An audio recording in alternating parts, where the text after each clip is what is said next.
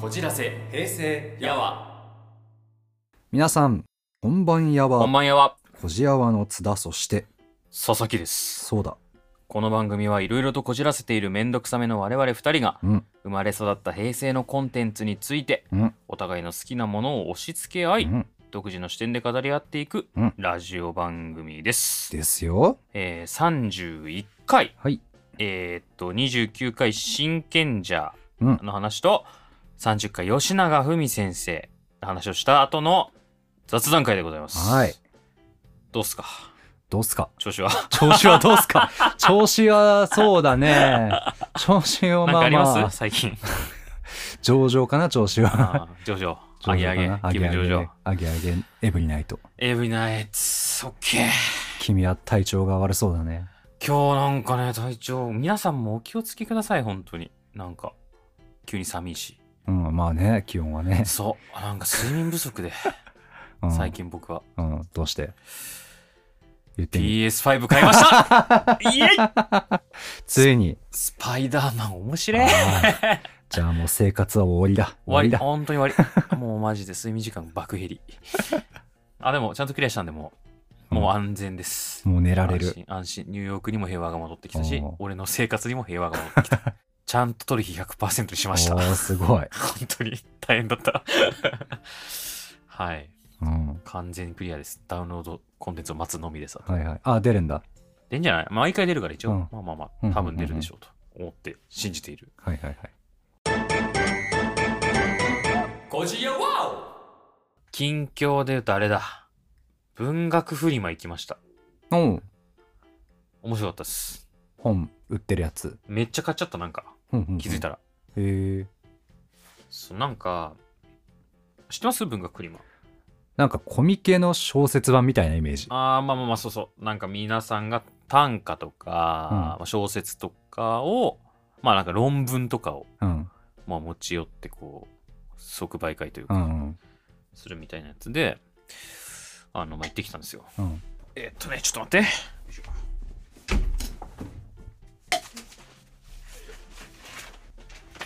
行ってきたんですよ。おめっちゃ出てきた。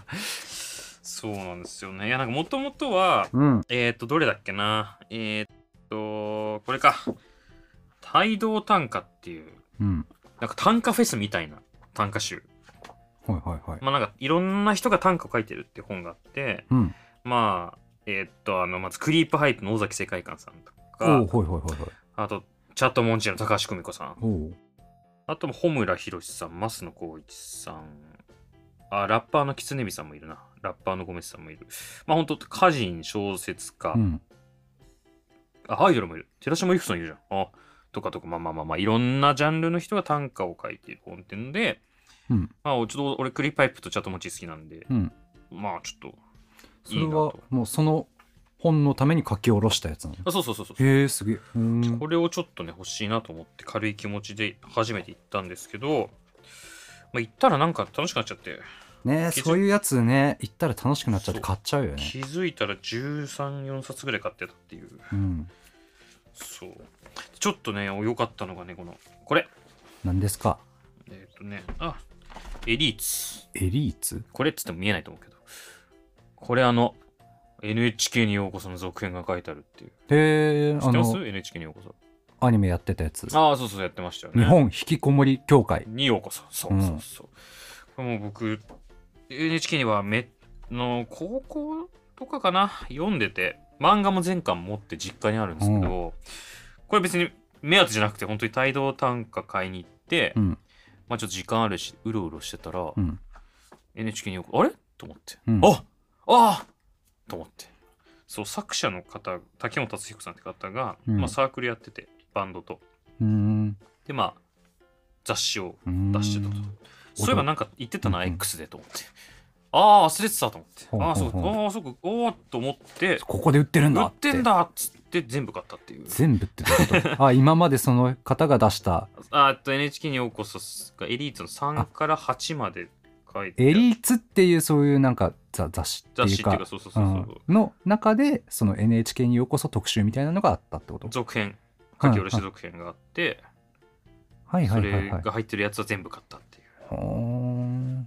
そうああ、連載してるんだあ。そうそう連載してたじゃあ本当にそういう雑誌って感じなんだ。そうそうそうそ、れを多分毎回分振りとかで出してるんじゃないかなはあ、あそういう形態があるんだね、今。そうこれだからね気づいたら1万円ぐらい使ってて全部。であとなんか本当にパッて歩いててうん。なんかもう目に入った短歌集とかなんか論考とか、あと知り合いが出しててちょっと CD と本を、うん芝野そうちゃんというシンガーソングライターの女の子なんだけど、うん。ちょっと挨拶い行きがてら CD とちょっと本を買って、あとこれ、へえ。気になりすぎて買っちゃったスケベ餃子アンソロジー。どういうこと？なんかねわかんない。わかんない。まだ読んでまだ読んでない。気になりすぎて買っちゃった。なんか歩いてたら餃子のぬいぐるみとこれ置いてあって これ何ですかって気になるね。なんかねご飯にかける熱い思いをいろんな人が小説にしたみたいな。へえ。感じのマンソロジーう小説。ん。300円ぐらいだったからこれ。買いだぜと思って買った。確かになんか、キャッチーというかなんか、引きのある表紙と引きのあるタイトルだね。あとこれちょっとまだ読んでないんだけど気になっててうん失恋に失恋日記。これ何にも知らないなんかマジでうろうろしてたら、うん。ほんとう売られてる方がいて、うん、なんかわかんないけど買っちゃったへえだ。からこれ知らない知らない方の失恋の日記が多分書いてあるんだろうと思って、なんか知らない方の失恋の日記読むことない？ああ、まあ確かに。ないでしょ？なんか気になっちゃってなんかまあ普段だったらなんかあれかもだけどちょっとなんか気になっちゃったしこういう場だしでもうまあまあ別に買っちゃおうと思って。ね。どんな方かも一切知らないんだけどあ。うん。くださいっつって買った。感じで。結構本当に勘とノリだけでなんか気づいたら15冊ぐらい買ってましたね。えよかったっす。なんかいいですねああいう。ね、なんか即売会的なやつそうそうそういいよね。あんま行ったことなくてコミケとかも行ったことなかった俺もコミケははないね。なんか思いもよらぬというか、はいはいはい。なんか買っちゃえみたいなね。うん、ある。あるね。俺も東京に来て最初の年かな、うんうん。にマジケっていうマジックマーケット。何それ？手品の種を売ってんの。ああびっくりしたびっくりした。魔法売ってんのかと。あ違う違う火の魔法使えるようになる。2000ゴールドいみたいな。やだったら行くわ。だったら もっと毎年行くわ 俺も行くわ。雷出したすぎる手から、うん。まあでもマジックってそういうものもあるけどね。え？雷出せんの？雷出せるよ。手から？雷は出ねえかな。火は出るかもしれないけどおいおいおい。おい雷は出ねえかも夢だぜ。おい俺でっかい剣持って手から雷出すの夢なんだから。おいおい聞いてねえぜ。まあいいよそうマジケがあって。はいはいはい。って言ってその目の前で実演してくれたりすんのよ。やっぱマジック。うんうん実演してもらって、でなんか気に入ったのがあったらその解説本みたいな種のこうこうこういう仕組みでやってますみたいなの買えるんだよねその場で。うんうんうん。うん。手品の種が買える？そう。あそうまあそこからか。種が買える？そう。どういうこと？いやだから自分たちで考える人がいいのさまず。マジックを。マジックの仕組みとか。ああこれをあれすれば。こういう現象が起こせるっていうのを考える人たちがいるわけ。はあ。で、まあ、その人たちももちろん演者やってたりするんだけど普通になんか他の人ってどんなネタやってるんだろうとかも気になるしああ。とはまあやっぱりその全部タダで公開はできないからこう教えていい範囲で売るっていうのがあったりしてはあ。そういうとこで、まあ、ネタ増やしたりするわけよそんなんあんの？そうそうそうそうそう。へええおもろ。おもめっろちゃ面白いよ。えしかもなんかオリジナルなんだね。だからあそうそうそうそう。結構見えそうだね。なんかそのこの人の癖じゃないけどさトリックの癖というか同じ人のやつ例えば何回も買うってなったらとかなんかいろいろありそうだね。そうそう。でマジック用にオリジナルのカードを作ったりしてる人もいれば。あーそっかそっか市販のやつじゃなくてね。そうそうそう。でこのトリックをするためのこのカードがありますとかっていうのもあるしあとは普通にデザインがいいだけのカードもあるしあーあ別に普通にねあの好きに、あのトゲーランムとして使える。トランプとかのマジックみたいな感じで、このカードを使って勝手にやってくださいねみたいなこととかあるのが、もあるしそうそうそう。マジックに関するいろんなものが売ってるっていうそれがマジケっていうんだけど楽しいね。はあ普通に歩くだけでもその実演してくれるから。えおもろそうマジで。見れるし。え何それ？で気になったら普通に買ってあこういうことなんだって言って俺は当時もう見せる人いなかったから一人で 一人で家で実演してああこあこれでできるんだすげえって言って満足して終わったんだけど、えー聞いてねえよ。えなそんなのあんの？そんなのある。えなんかいろいろあんだね。ね。なんかもっとありそうだね。いや知らない即あると思う。売会俺やっぱそのデザフェスとかあデザフェスも俺行っ M3 たとことある。あ俺デザフェスないわあそうなの？デザフェスも楽しいね。いや絶対楽しいだろうな。あとはねあれはね、まあ、即売会じゃないんだけど展示会に近いのかな？メーカーフェア東京っていうのがあって、うんうん。まあ、電子工作とかやってる人が出店するやつなんだけどまあもちろん売ってるもの自作のなんかマイコン売ってる人とかもいるしとかっていうのも楽しいね。いやーなんかさその分振りって思ったんだけど、うん。世の中にこんなになんか作ってる人いるんだなって思った。ねすごいよね。マジでなんか。いやーそう。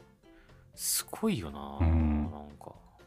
発表する場確かにないもんね、うん。なんか個人で短歌を作ってる人とかさうん。小説書いてる人って確かに。まあ、うん。ネット販売とかもできるけどやっぱそういうこネットでたのどり着かないよ、ね。スケベ餃子アンソロジーには。そうそういう場があるからこそこう知ってもらえるっていうのもあるしあと買う側もねいろんな出会いがあるといううか、ん。ね。そうなのよそう近況はそうですね。分振り行ったのと PS5 買ってくらいですかね。ゴジアは？はい。えなんか今日話してみてどうでした？あの何でしたっけ？真剣じゃ。うん。真剣じゃ。真剣じゃはね、まあ、ずっと話したいと思ってたやつ。まあそうだよ。なんか好きって言ってたもんね大好前からね。き。大好きでもう小林靖子さんの作品が大好きであーずっと言ってると思うけど、ね君には。名前だって俺ですら名前聞いたことあるもん。小林靖子さんがもうほんと超有名というか、うん、名名作の方っていうのは、うん、うん。もうこの方の脚本だったらまず間違いないと。そして決まって戦隊だったらレッドにそして仮面ライダーだったら主人公の仮面ライダーにひどいことをするっていう ひどいことっていうかその辛い運命を背負わせるというか、ああなるほどね、うん。アマゾン本当だ。今ちょっと調べてんだけど。はいはいはいはい。そうアマゾンズとか仮面ライダー電王とかうん。列車戦隊特急者、いはい。特命戦隊ゴーバスターズ。うん。あと銀河マンもそうだったかな？銀河うん。タイムレンジャー。そうそうそうタイムレンジャーも面白いんだ。ライダーオーズ。うん仮面ライダーオズはめちゃめちゃ人気。仮面ライダー龍騎も、うん、うんそうセーラームーンセーラーム？ーンあそうそうそう。北川景子さんのやあああのつ実写の。あのあの北川景子さんのそうそうそうそうそう。はいはいはい。あれそうなのよ。はいはいなるほどね。とかとかとか。アニメだと結構史実構成してるね、うん。ああそうね。シャナ確かそうだったね。はいはいはい。あそっかシャナもそうなんだ。そっかそっか。確かに。うん。見ぼ見覚えある。すごい方なんですよ。なるほどね、うん。へえんかもともとプログラマーだったんだね。ああそうなんか外資系のところに勤めてて。なんか特撮に興味持ってシナリオ勝手に書いて感想コーナーに送ったんだね。あそうそう。外資系のところで働いてプログラマーでフレックスタイムだったから融通きくから自分でそういう学校うん。脚本の学校通って書いて送ったらプロデューサーに認められていや今ないだろうな。今絶対ないだろうな。いだろうね。今はちょっといろいろ危険だからなそういうの、まあね作品送ってくるの危険だからやめてくださいって言われてるからな、うん当時だなあーなるほどねへえまあ話せてよかったとじゃあ。そう。話したかった話。いつか小林靖子さん特集の回とかやりたい。あーあちょっと気になるかもよそれ普通に。やっぱ、うん。名前はめっちゃ聞くから本当に。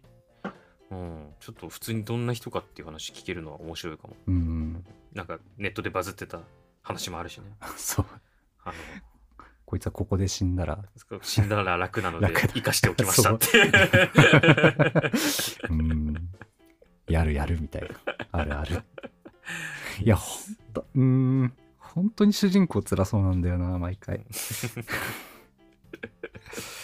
うん。いやすごいよ。っていう話もいつかできたらいいなっていう。あとそのなんだ大筋のストーリーにはあんまり関わってこない単発の回とかも、まあ、特撮には50話とかあるからたまにあるんだけど、まあそういとね。そういうのもすごいいい話多いからそういうのを集めた回とかあもこの番組でやりたいな。そうそうそう。そういいいい話があるんだよ。ただ作品の紹介ってなるとどうしても省いちゃうっていう。そうなんだよね。やっぱその一応ね軸を決めないと無限に話してきちゃうしそちらがっちゃうからまあ一本絞るとね、うん。まあこれは話さないとこうとか。うんなっちゃうよね。そうそうそうそう。わかるわかる。だからなんかそういうのだけ集めた回っていうのをやってもいいかなっていうふうに思ってて。それいろいろ広がりそうじゃない、うんうん。なんか、なんか全然関係ない話とかもできそうだよね。例えばなんか好きな作品に出てくるメガネキャラ特集とかさ。まあ、それでまあ30分とか1時間とか話せるかどうかって微妙だけど、でもまあいろんな使い方できると思うな。うん。特集ね、その横断しての特集ありかもね。うん。だから今回君がやった漫画家さんでのくくりっていうのもまあ近いっちゃ近いああ、そうね、吉永文さんね。うん。いやー、話しづらかった。正直。いや、なんか話、まあちょっとしたと思うんですけど、やっぱその、なんだろうな。まあ本当に基本日常淡々と書く人だから、うん、あらすじっつっても別にない、ないっちゃない。基本的にあんまり。ただその生活があるだけね。ただ小回りとか、その、なん流れとか、うんキャラの表情とか、うんで、こうなんか刺さるみたいな作家さんだから、いざその絵絵なしで喋るってなると、うんど、どこ、どこ喋ろっかなみたいなのはうんすごい悩んだ。まあでもなんか、読んだら良さそうだなぐらい、せめて伝われば、ちょっと読んでいただけると嬉しいかなっていう感じかな。ちょっとね、多くと昨日何食べた？結構長いから、20冊ぐらいあるから読みづらいかもだけど、基本的には短いので全部。うんうん。フラオライフも4巻だし、アンティーク骨董ヨガ視点も4巻だし、愛すべき娘たちは1冊だし、うんえーっと、愛がなくても食っていきますも1冊で完結してるし、なら愛がなくても食っていきますは、その、都内の美味しいご飯屋さんめっちゃ紹介されてるから、あそういう見方もできる普通にそれ買って読んで、漫画読んだらその店に飯食いに行くっていう。はいはい。ああいいね。あり、俺結構何軒か行ったね。あ。そうなんだ。うなんかちょっと高めのフランス料理屋さーん、んイタリアンだったかな。と、あと焼き鳥屋さんは結構リーズナブルだからよかったな。はいはいはい。4、5千円ぐらいの阿佐ヶ谷にある焼き鳥屋さんへとかえ。行ったね、うん。チョコレート屋さんとかも紹介してるから、チョコレート屋さん。お菓子好きな人とかも。はいはいはい。あいいねそう。吉永さんとにかく食べるのと料理が大好きだから、昨昨日何食べたもんね、料理を軸にした漫画だし、言ってたねもう食へのこだわりがとにかくすごい方なので、うんご飯好きな人もぜひって感じですかね。こじやは。っていうことで届いていますよなんで毎回さ、ちょっと匂わせな感じなの。普通にお便り届いてますっていいじゃん。届いていますよ。余白のあるコミュニケーションしようかなって。やめろ。やめ余白も余白なのか、それは。あ届いてる。んだ何が？よ何が届いてるんだろうね。一体何が届いてるんだ？お便りですよ。えいや来た来た。来えった。と、来た2件か二件。な。ーいただいております。おいっすおいっす。じゃあ、どうしよう。俺から読む？お願いします。はーい。ギャルガメ製麺さん。ギャルガメ製麺。いい名いい前名前。えーっと、えー、津田さん、佐々木さん、こんばんは。こんばんは。初めてメールをお送りします。ありがとうございます。ありがとうございます。えー平成、特に2000年代に多感な時期を駆け抜けた自分にとって、うん。2人のトークはとても刺激的でお、過去のアーカイブも一気聞きしちゃいました。ありがとうございます。めっちゃ嬉しいんだが。ありがとうございます。長かったろうに。ね、30近く。うんえそんな私が平成アワーでお話しいただきたいテーマはズバリうん。平成ファーストフードです。ファーストフード。えーかつてはマクドナルドでハンバーガー59円チーズバーガーが79円でうん。販売されていたりやってましたね。うん。安かったよね。ね。今いくら？今、まあ、普通のハンバーガー120円とか？100円チーズバーガーもそうだね。150円ぐらいするよね。100円とか120円とか。そうだよねミスタードーナツではうん。もちもち新食感のドーナツポン・デ・リングが登場したりと、うん。今も人気の商品から当時ならではのトレンドメニューが次々と生まれました、うん。お二人の印象に残っている平成ファーストフードがありましたらぜひお聞かせください。うん。ちなみに私は朝マックでベーグルが販売されてた頃のメニューが大好きでした。フライドエッグベーグルとホットケーキのセット最高。朝マックもっと頑張れ。とのことでございますはあ、はあはいはいはいはいありがとうございます。ありがとうございます。平成ファストフードとのことでございますが、どうですか津田君？うーんそうだな。あファストフードそれ自体っていうかそれに付随する思い出と一緒なんだけどへいへいへい。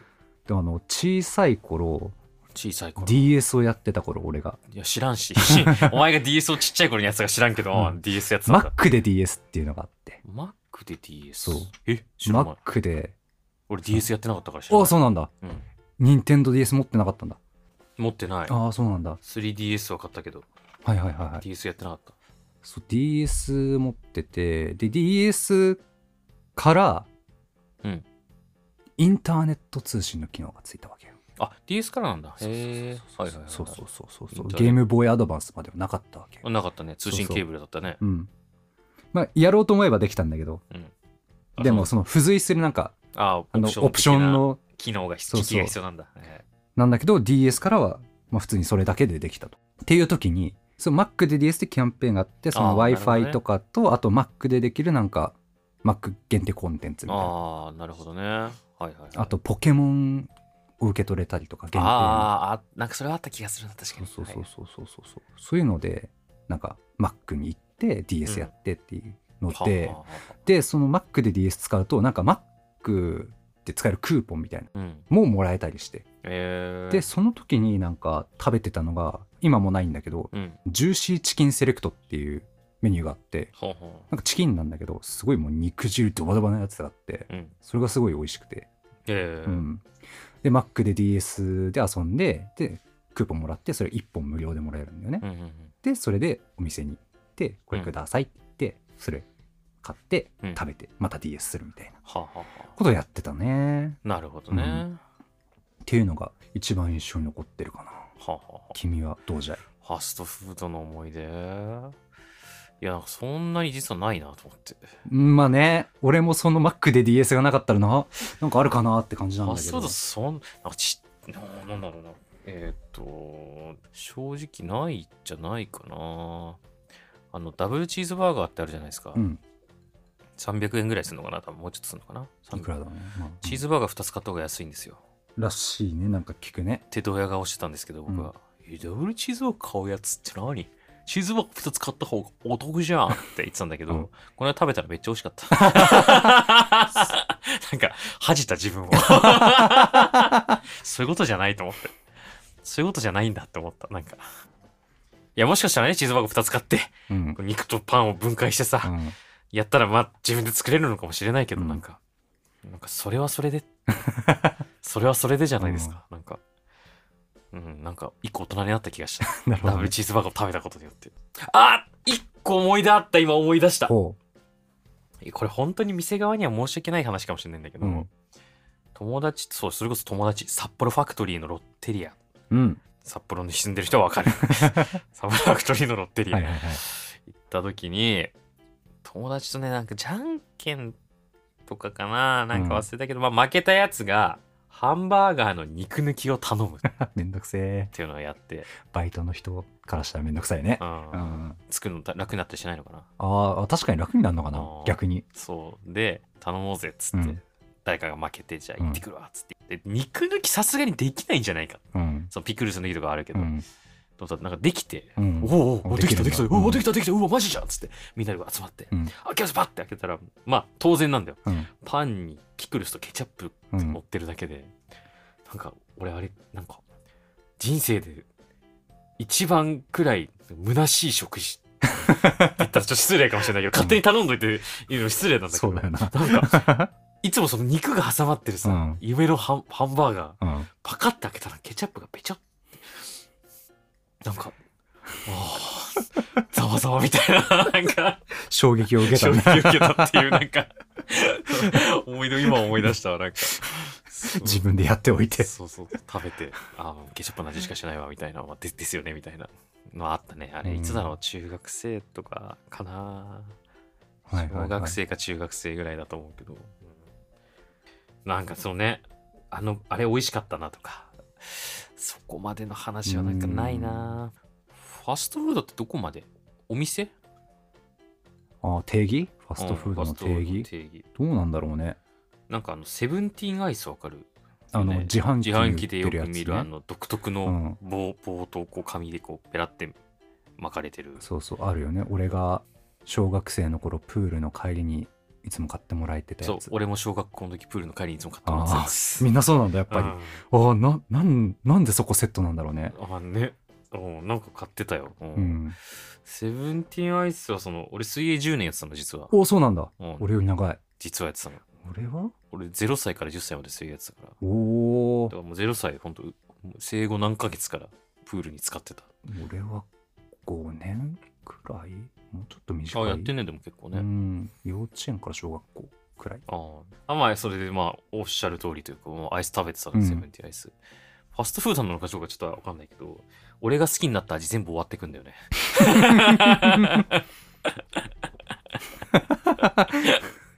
そう。おこれめっちゃ美味しい。来週も食べようみたいな。うん水泳行った時に買おうと思ったらないみたいなのが。めっちゃあったっていう思い出がかわいそう今でも覚えてるのが、ん。これすぐなくなったんだけど、ん。コーラ味のうん。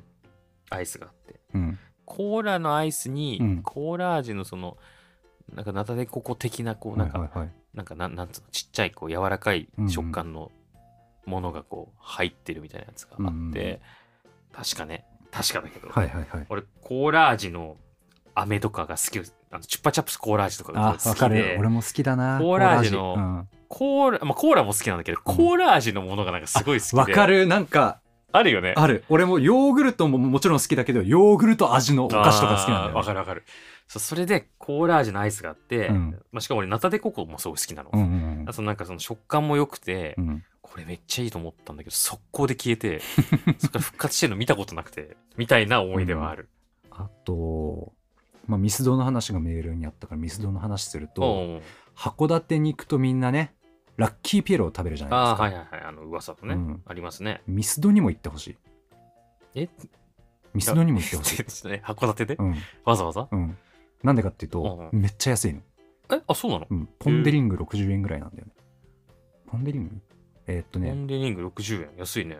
ポン・デ・リングじゃないか、えーっとオールドファッションか。オールドファッションが60円ぐらい。おうほうほうそうなんか函館でミスドに行くと大富豪の気分が味わえるっていう死ぬほど食えるんだよね。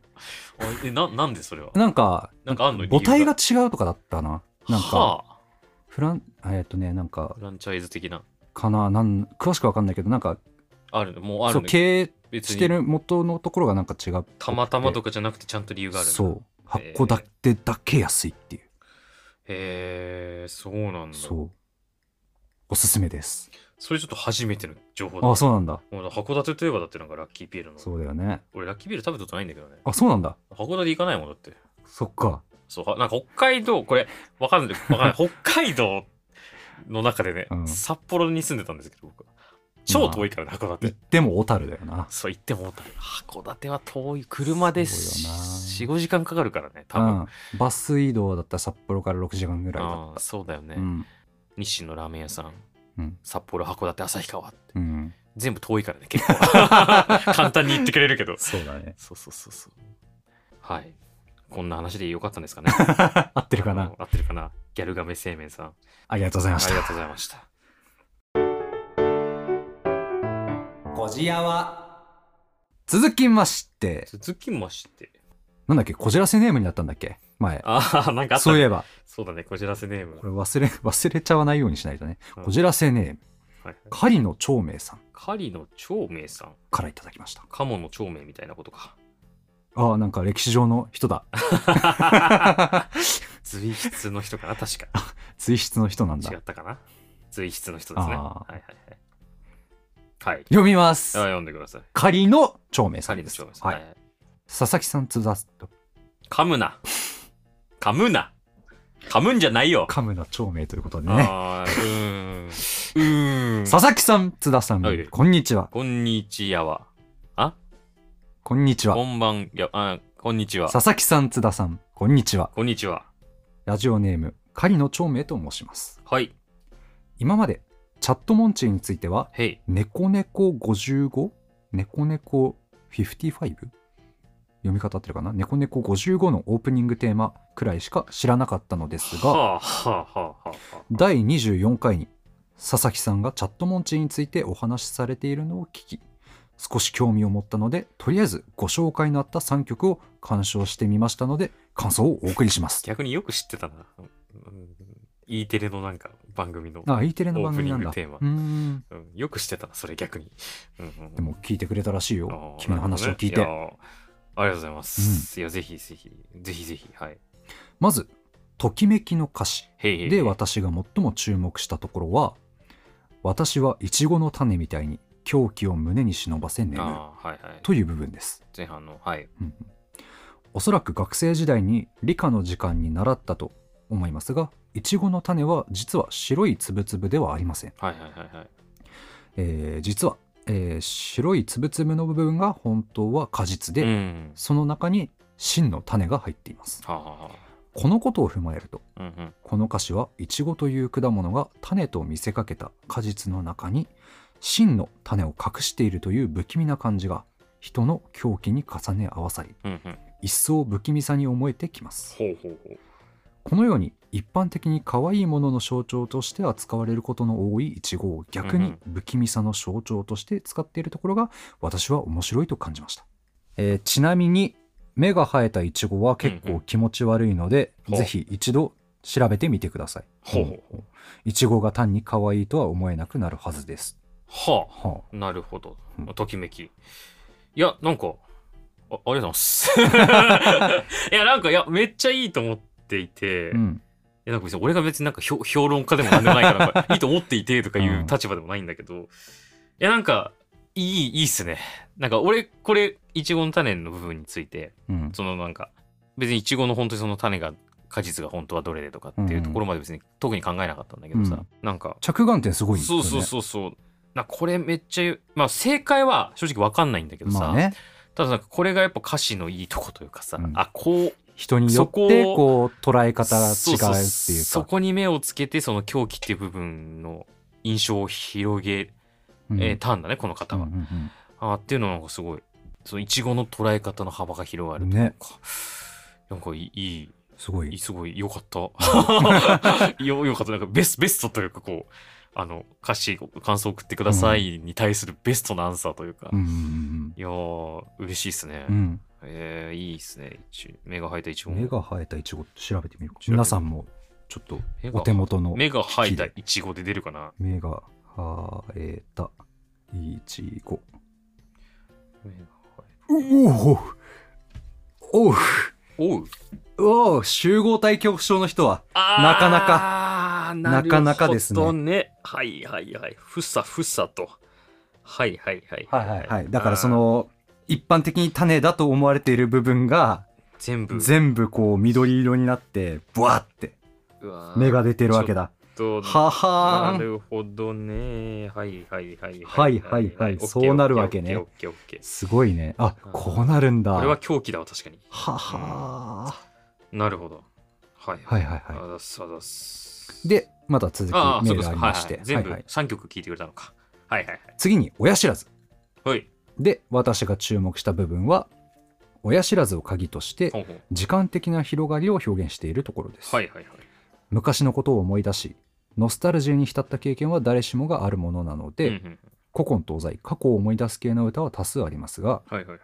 この曲では親知らずをきっかけに幼少期に仕上げ磨きをしてもらった過去に思いを飛ばしうんうんそのまま幼少期を象徴する家族写真にうまくつなげている構成が非常に巧みだなと思いました。はいはいはい。また直後の昔を象徴する家族写真と現在を象徴する一人で暮らす部屋を対比させている。家族写真がいつだって和やかに色あせず一人で暮らす部屋の中微笑んでいるのです。という表現は懐かしさと寂しさが入り混じっていて私はとても好きですね。ちなみに私は親知らずは全て顔を出す前に抜いてしまったのでこの歌詞の序盤にあるような経験はしていないのですがお二人は親知らずはもう抜きましたか？それとも生えたままですか？もしかしてまだ生えてないですか？親知らず抜いた？抜いてない。抜いてないんだ生えてる。生えてるうん。俺はね下は抜いたはあ。上は生えてる全然生えてる。うん歯の矯正をするときに邪魔だったんだよね、はいはいはい。なるほどね。部分麻酔で親知らず抜くの怖いぜ。ちょっと待って。そのお前の親知らずエピソード広げなくていいの い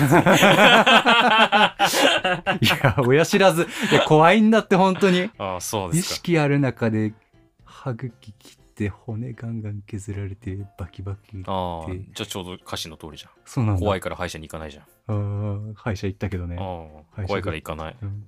怖いぜ。普通に生えてるんだったらラッキーだね知らねえけど、知らねえけど、親知怖いんだぜ親知らずの歌じゃねえ。親知らずの曲だけど、親知らずの曲じゃねえから。そうね、なんか、えーっと、何でしたっけ？あの、時間の、あーはいはいはいはい。いや、でもこれはそうね。あのーなんでしょうねそうなんですよその匠っていう話があったけど匠なんですよね本当にね組コンの歌詞は匠なんですよねそうねこの対比とかも本当にその通りだと思うしまあエピソードの話はしたと思うけどあのチャット文字の回でもね、もうもうそもそもそのそういう家族への思いとかうん。過去と現在みたいな思いがあったんだけどそれを書くだけだとこれは歌詞じゃないこんなん歌詞じゃないっつって親知らずが生えてきたところでこれで歌詞にできるってなったっていうその組コンの歌詞こだわりエピソードというか、がまさにこの巧みにこう表現に現れてるっていう作品で僕も僕もそうそう思いますっていう。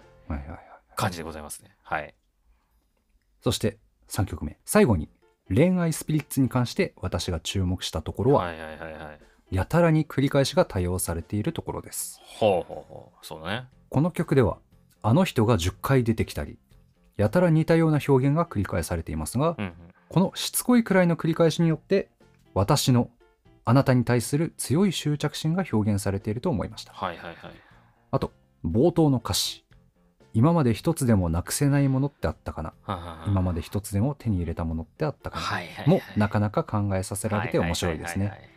形あるものはいつかは壊れることを、えー考えるとそんなものは本当にあるのか、うん。なかなか難しいですね。はいはいはい北条記、えー行く川の流れは絶えずしてしかも元の水にあらず過去以下省略に通ずるものを感じました。はいはいはいちなみに好きなのかなやっぱ鴨の長明が。あそういうことなんだ。あ北条記書いたの鴨の長明あそうなんだ。そうそうそうちなみに私はこの歌詞を見て大学で学問を学ぶことで得た力を思い浮かべました。残念ながら記憶喪失や認知症になったらなくなります。はあ、はあはあ、ところでお二人の絶対になくせないもの決して無意味にならない手に入れたものは何でしょうか？なんか、難しい質問だね。まずそ歌詞の話からすると、はいはうーん。いやそうなんですよこの繰り返しっていうのは多分本当に大事で、まあうんなこれ歌詞に今注目して書いてくださったんですけど、うん。まあ多分チャット文字の回で僕も話しましたけど、うん。コード進行も全部繰り返しなんでこの曲は、ずっと同じコード進行繰り返した中で出てくるんで、うん。まあその繰り返しっていうところに注目した曲であるのは多分間違いないとうん。僕も思います、そう。あとその出だしの歌詞もね本当にあのサビが衝撃的だからなかなかあのあなたは私を手放せないっていう、うん。あの他に好きな人いるけどその人が振り向いてくんないからあなたは私を手放せないんでしょっていうそれが結構鮮烈だからやっぱそこ目立つんだけど、そう実は出だしのこっから結構鋭いこと言ってるっていうのは、そう本当に僕もこの一発目の今まで一つもなくせないものってあったかな。すごい名文だと思うんで、うんうんうん。うん、そこに注目したっていうのもすごいいいなと思いまうんうした、んいいなと思いましたって誰に聞くなんか審査員な先生審査員そうですか？はいいやなかなかいい着眼点だと思いますよ はいはいはいはいはいそうね。あと、北条記につなげたのもね、うんまたね。そう、僕、北条記読んだことないんですけど、まあ、でもそう、多分好きなんでしょうね。鴨の長明さんの北条記、仮の長明っていう名前でってことは。はい。あーこれがロマン派の感想の書き方なんだねきっと そうね、ちょっと心が機械のやつで書けない。当然書けない。そうこの方すごいなんかこのねもメールっていうか Google フォームで送ってもらってるんだけど文章の書き方もすごい丁寧でそうね。歌詞のところに鍵括弧ちゃんとつけてくれててああ、そうね。すげえ読みやすい一しなんかこういうなんか書いてくださって、こういうところなんかやってる方なのかなこういうの書くようなことをどうなんでしょうね。ねいやー、でも本当に、聞いてみて、こんないろいろ考えてくれて、嬉しいでしょう嬉しいでござるよ。うんござるって言っちゃってる、なんか、よくわかんない。キャラがよくわかんないっつってる。嬉しい。真剣者の話してたから。ござるっていうやついないけどな。あいないんかい。うん。忍者じゃないから。はい。で、はいはい。なくせないもの。なく、せないもの。無意味にならない手に入れたもの、うん。なんですか？なくせないものね。もううん。自分らしさ？はあ？あ？はあそれもうちょっと説明しないとよくわかんないよ。まあそうね。な何何を持って手に入れたの？あなた。いつそれを手に入れてなぜなくさないと思うの？てかあなたの自分らしさって何？まあそのなんだろう。結構論理寄りなところ？の考え方とか？ほうほっていうところ？う。うん。かな？っていうのはまあなくせないしなくしたくないというか。っていうところではある、はあ、うん、それは変わらないし変えたくないってこと？かな頑固だね。うん。なるほど。うん。はあ、はうん。あはあ、しっくりくるし、便利だし。いや、なんかもう、この発言がそれを表してる感じする。なんかもう、ひっくるめて。うん。ああ、もう津田らしさ、それが。うん。はあ、は多分これがなくなったら多分、俺じゃない気がするし。あ、あーなんかその考え方ももう論理的だな。このファクトがいくつかあって、この重要なファクトがなくなると俺でうん俺でなくなるっていう考え方がもはや、もはや津田って感じするね。何をもって俺なのかってなった時に他の人と比べてじゃあどういう特徴があるのかってなった時に多分ここはまあ出てくるんじゃないかなというところでもあるかいや、ら捉え方だな。なるほどね。君じゃあまずはなくせないものの部分はあどうな。っていうと、うんそうだな。いや、これね、普通に俺一生考えてるんだけど、うんマジで。うんその、まあ、なくせないもの、要は永遠ってことでしょ？永遠なんてあるのかみたいな、哲学的な思考に多分なってくんだと思うんだけど、なんだろうね。なくせないものか。えなんか、うーん、明言すんのむずいな。いっぱいある気もするし、なんもない気もするな、なんか。うん。そうね。なくせないものか。あなくせないものってこれあれか。なくすことができないものってことか。うん、ちょっと待って。そうそうそうそう。違う思い方をしていた。まあでもうん。まあ生きてる限り多分でも俺はこれはこの考え方は多分なくせないな。もうこの考えになっちゃうから。だからまあその永遠とかっていうとまたちょっと違うかもしれないけど俺が生きている限り俺の中での時間では多分これはなくせないんだろうな。いやー、いい話聞けたわ、なんか。すべてが津田らしかったわ。こう、定義をまず一旦した上で、その定義の中で、じゃあ何を持ってなくせないとするかみたいな話、口からしてもう、津田らしいわ。う うんんまあそれで言うと、俺はな答えはないな、ここに関して。あだって、その論理って話も結局、論理っていうのはじゃあ何でできてるかって言語からできてて、ーうん言語をた作ったのって人間の社会や文化で、別にそれはなんか、なんだろう。本質的に俺の存在に関わっているものではないと思ってるから。ああでも論理って本当に言語からできてるかって言われると俺はちょっと違うと思ってて。物理でできてると思ってて。いやだ結局それって、えーっと、この伝え伝わるかな？あの、えーっと、俺にとって、うん。俺という存在に根付いてるものって、うん。まあ当然社会で生きているから社会から、えーっと、得られるものであることは間違いないから、まあそれはせある意味正解ではあるんだけど、えーっと、論理っていうものが、うん。を作ったのってあなたではないじゃないですか。まあそりゃね。まあ誰、まあ、し人類が生まれて、うん。社会が生まれて、うん。文化が生まれて、言語が生まれて、コミュニケーションが生まれて、うん。えーっと、そのコミュニケーションの中で、えーっと、言語、えーっと、文章とか、うん。言語とか、えーっと、物事の断りみたいなものが現れて、うん。それを、えーっと、こう、組み替えたり、つながりを持つもの論理。的だということだと俺は思うんだけれども、あなたの魂に根付いてないよねって話。いやっていうとうん。もともと論理っていうものが世界にあって論理っていうはあはあはその物理的に例えばじゃあえっとボールとボールがぶつかったらはあ、はえーぶつかったら弾かれますみたいな。あ、はあはあ。はある現象が起きたら次の現象が起こりますみたいな。あはあはあ。重力があってボールをこう地球上で手を離したらはあは地球の中心に向かっていきます。あはあはっていうのはそれぞれ理由があってうんうんそれぞれがつながっていてうんそれぞれの流れがあって。あはっていうのが論理っていうかその断りっていうものがあってでその流れとか考え方っていうのがもう後から論理とかって名付けたということだと思ってて例えば。ああ、なるほどね。数。学世のとかでも。断りに根付いてるって話ね。うん。っていうと人間だって物質でできてるわけだからっていう話、あそれ結局、あ、なんか、世界に根付いているものであって、うん。なんか、まあだから結局このなくせないものというものをどう捉えるかだと思うんだけど、うん。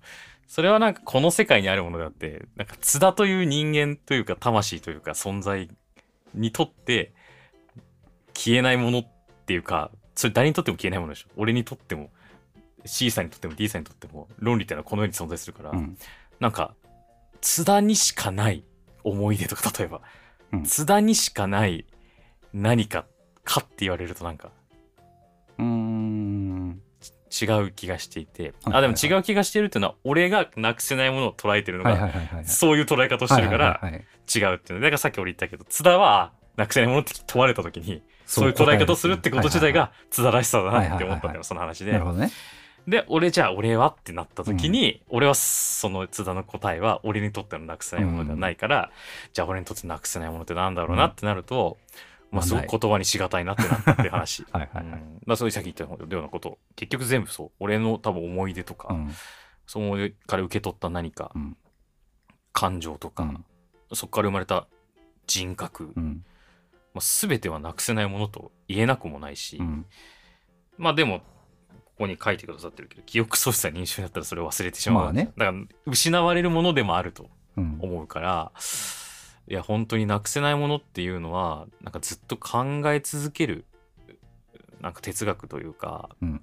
うん的なものでなんか答えはなんか一緒出ないんだろうけどでもどなんかでもなんかあるんじゃないかとかうん。自分にしかないもう誰にも譲れない渡せない伝わらないなんかこう光のようなものがあるんじゃないかっていうことを、まあ考えてしまうもの。うん。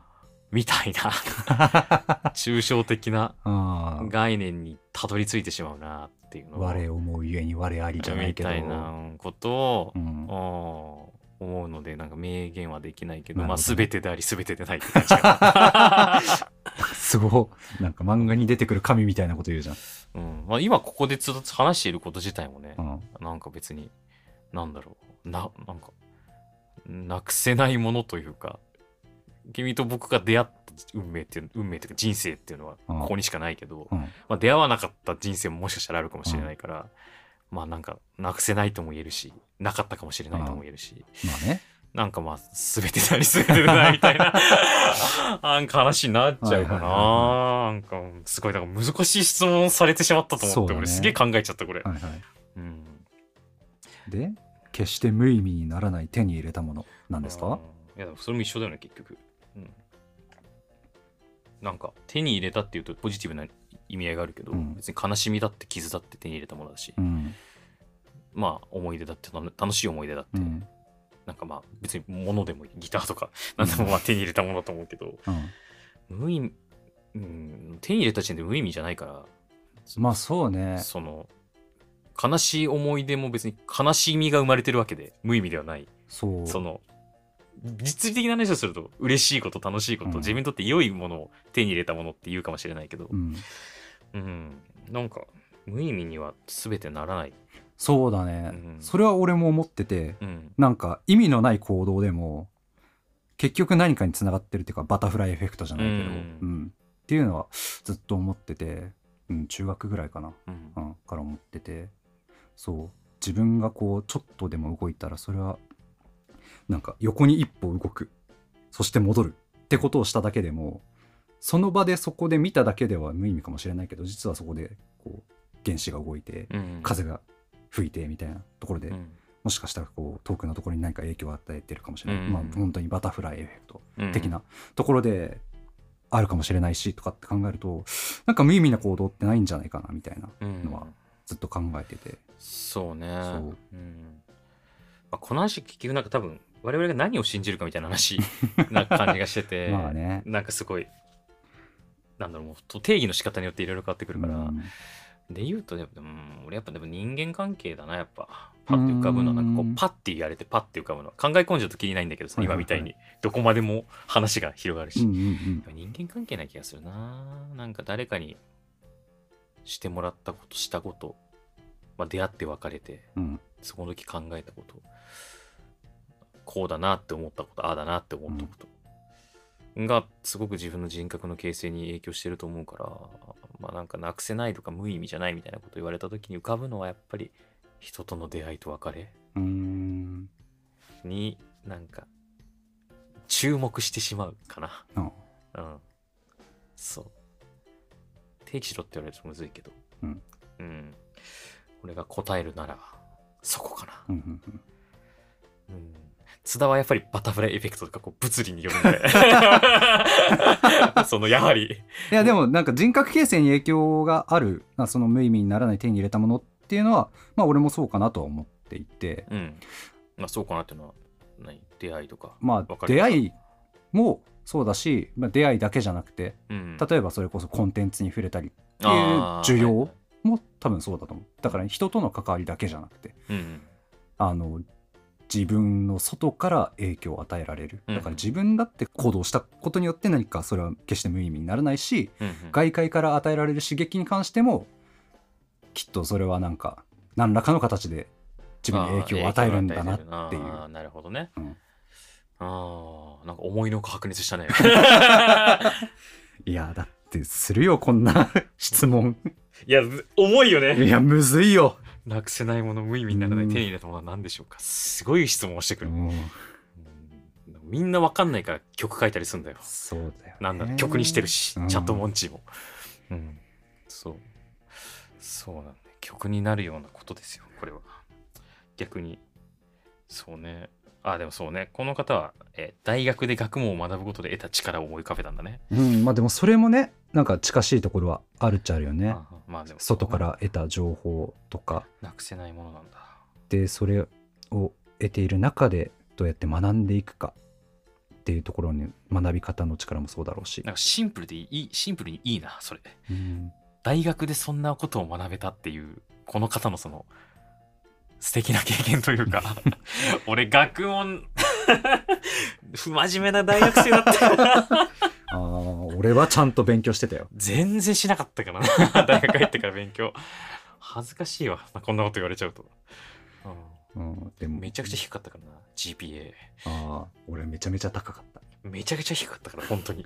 でも俺大学で一番意味ない大学のテスト勉強を頑張るってことしたからマジで意味なかっ意味ないの？た意味なくはないけど。あでも本質じゃないってこと？そう。学ちゃんと問を学ぶこととテストでいいってことは違うってこと？そうそうそう。ちゃんと研究するかもしくはもうもう勉強しないでみんなとこう遊んで友達いっぱい作るか。うん。が多分いい過ごし方だと思うんだけど。それはそれなんか 偏ってるけどそうそうなんだ。ちゃんと勉強するか。あちゃんと友達作るか。ちゃんと本当に学問を学問テストとかじゃなくて研究点数高いとかじゃなくて研究するか。研究するかもかう別にもうそれをやめ今今しかない時間を楽しむそうかそう。なところで俺はテスト勉強頑張ったんだよね。テストでいいってそう。そこ目指したんだ GPA はめっちゃ高かったけど結局そんなにこうまあまあ生きてる部分もあるっちゃあるけどなんかもっとちゃんと研究しときゃよかったな。いやそれは俺も思うよ。俺はもう逆にもうサークルバンド活動に勤しんでバイトとバンドでもう大学は本当にもう興味ある授業だけ出てあとはもういい感じになんかいい感じにやってたけど。いやーでもなんかまあ半々よ。それに後悔があるかないかで言うと別にないっちゃないけどでもうん。ああいう場でちゃんと勉強ができるってないからね。大学以外で、すごいそうだよね。すごい恵まれている環境だって、うん。あんなに図書館でかいのに大して本借りなかったし、ねいつでもアクセスできるってすごいことだぜ情報に、うんまあ困ったら教授に相談のそうだよねすげえ人たちがそこら辺普通に歩いてる状況だったんだもんね。なのにねもうな一切恩恵を受けずにギリギリの生活をしてたよ本当に。俺は。ギリギリの生活。その本当にテストもギリギリ。ああそういうことね。出席にしてもギリギリ。卒業ギリギリだった単位も、あそうなんだ。うん。そうあー単位余裕だったな。マジで面白い授業しか頑張んなかった。だからなんか変な授業ばっか点数良かったよ。コミュニケーションのなんか研究みたいなのすっごい成績良かった。うん。これはなんか1年生の時にあった授業で、うん。なんかその、まあもうコミュニケーションというものを、まあちょっと実践も込みで勉強していきましょうみたいな、なんかやつだったんだけど、最後の課題がコミュニケーションに関連するなんか著名な方だったりとか、うん。専門家の人にインタビューをしてうん。レポートを書くってやつで、うん。俺高校時代放送部だったから、うん。まあ、そのつてじゃないけど、うん。からなんかアナウンサーの方に、まあ、アナウンサー、まあ、朗読とかナレーションとか、うん。まあ、ある種コミュニケーションではあるからまあそうだね。まあそうね。まあそこにアナウンサーの方に取材して、うん。コミュニケーションについてなんかどう思うかとかうん。みたいな話を、うん。うん、させていただいたというか、うんうんあれすごい面白かった。なうーん。まああとねアメリカ文学の授業も面白かったし。アメリカ文学、うん。多分前に小じ屋でも話した気がするな。アメリカ文学の論話文っぽいみたいな話してなんか君が論文あだみたいなー感じで喜んでた回があった気がする。ナチュラル評論マンの回。ああそうそうそうナチュラル評論マンじゃんとか言ってた回。はいはいはいはい。あのー怪物と木更津キャッツアイの時のああ話ねそうそうそうそうそうそうそうあの時の話。そうそうそうそう、まあそうあれは評論全般の話か。作品を見る上での。